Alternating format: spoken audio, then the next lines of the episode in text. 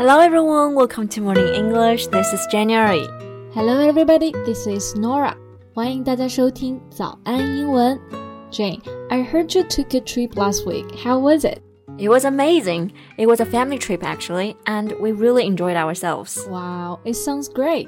So where did you go? Well, we went to 桃花源 in 常德。桃花源，这是是陶渊明笔下的这个桃花源吗？Exactly. It is the location of the utopia in the peach blossom spring by Tao Yuanming. It was truly an idyllic farmland paradise. Utopia 就是乌托邦，那也是翻译成中文就是对应的桃花源了。那刚刚讲到这个 an idyllic farmland paradise，就是指的一个悠闲的田园天堂。看起来是真的非常美。 是的，毕竟是真正的世外桃源嘛。And I believe it is a spiritual homeland for many people。哎，听你这么说，我都想去那里养老了。It would be a perfect place to retire. Norah, speaking of retirement, what is your ideal retirement lifestyle like? 你理想中的养老生活是什么样子的？嗯，这个要是有爱人的话，就跟爱人去海边住；如果到时候我还是单身的话呢，那就找一个也同样是单身的闺蜜一起就养老，当然这种情况就最好了。This sounds so tempting. Actually, there are some people in Japan living this reality, retiring with their best friends. 我也听说了这个新闻，就是在日本有七个单身的老人选择和闺蜜一起养老。So in today's podcast, we're going to talk about the retirement lifestyle. 对，一起来聊一聊跟闺蜜一起养老的这种生活方式。 在节目的开始，给大家送一个福利。今天给大家限量送出十个我们早安英文王牌会员课程的七天免费体验权限，两千多节早安英文会员课程以及每天一场的中外教直播课，通通可以无限畅听。体验链接放在我们本期节目的 show notes 里面了，请大家自行领取，先到先得。Speaking of retirement, most people would choose to retire with their family, right? 对，感觉一般人说起退休的话，都会选择跟家人在一起。那 retirement 指的就是退休，这是它的名词形式。动词形式的退休呢，就是 retire。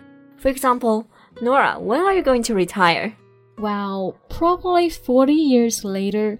Still a long way to go. Yeah, that's right. And earlier you mentioned that you would also choose to retire with your besties if you were still single by then. Right.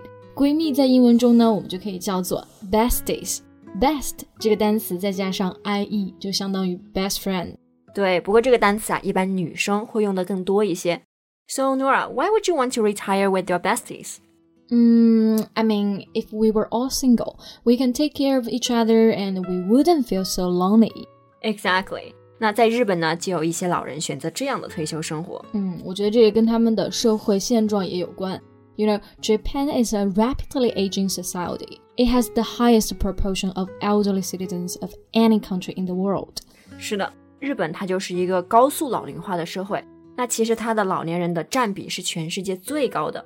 那刚刚说到的 rapidly aging society，它的原型 age 这个单词呢，除了有年龄的意思，它还可以作为一个动词，表示变老。Right, nearly one in four people is over sixty-five in Japan，就是有四分之一的人口都超过了六十五岁，所以这个老年人的比例啊是非常的高了。So that means more elderly people are living alone every year. Exactly, and also very sadly, some of them die alone, and their bodies sometimes remain undiscovered for days. 我之前看到一个数据啊，说在日本呢，每年至少有三万人是悄无声息的孤独的死去。 That's so sad。是的，孤独终老成为了日本越来越多人不得不面临的难题。但是呢，有七个单身的高龄老奶奶，她们选择了各自独立却共同生活的方式，住在了一起。So how does that work? Well, each of them bought an apartment in the same community, so they can take care of each other. 他们同住在一个小区，分别买了一套公寓，相互的照应对方。That's a smart way to do. So in this way, they can still have private space between themselves while taking care of each other. 对，这样的话呢，不仅能够方便照顾对方，而且还能够彼此拥有私人空间。那刚刚讲到的 private 就是私人的意思，private space 就是指的私人空间。We can also call it personal space. They are the same thing. 那看得出来，这些奶奶还是非常独立的。是的。 Right, they are all independent women with successful careers and financial freedom. 她们都是事业有成、有财务自由的独立女性。Yeah, and they are pretty avant-garde.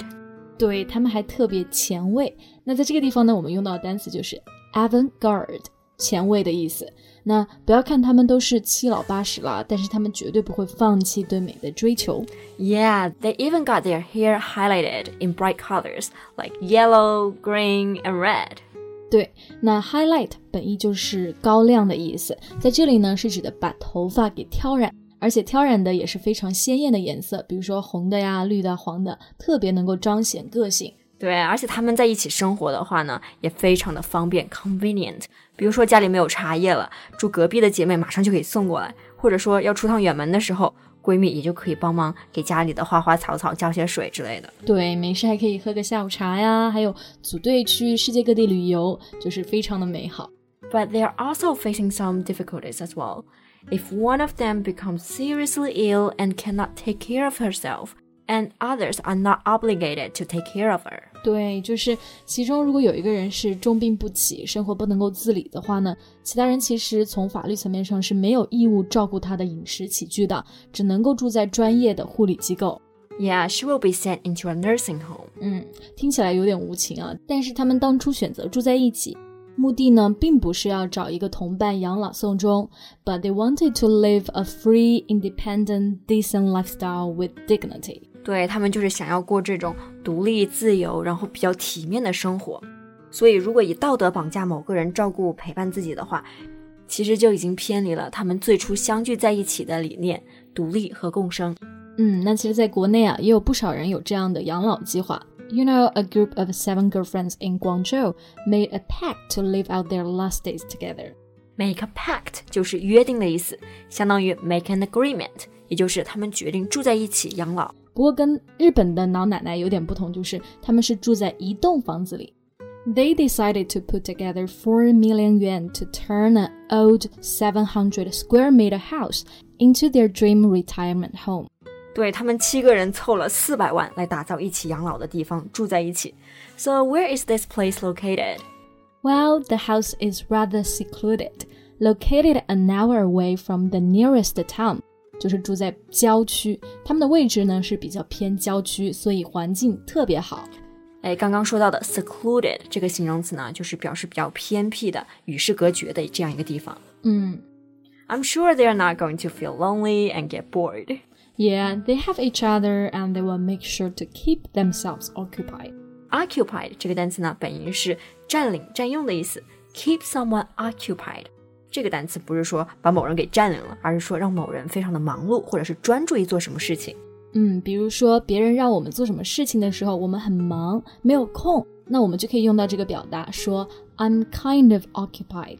Right. I'm wondering though. I know they must feel like a family now, but wouldn't they become bickering after living together? Well, it could happen, but after 20 years of friendship, they have an unbreakable sisterly bond.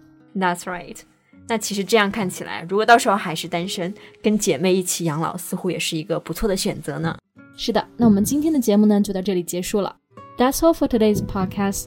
This is Nora. Thanks for listening. This is Jen. See you next time. Bye.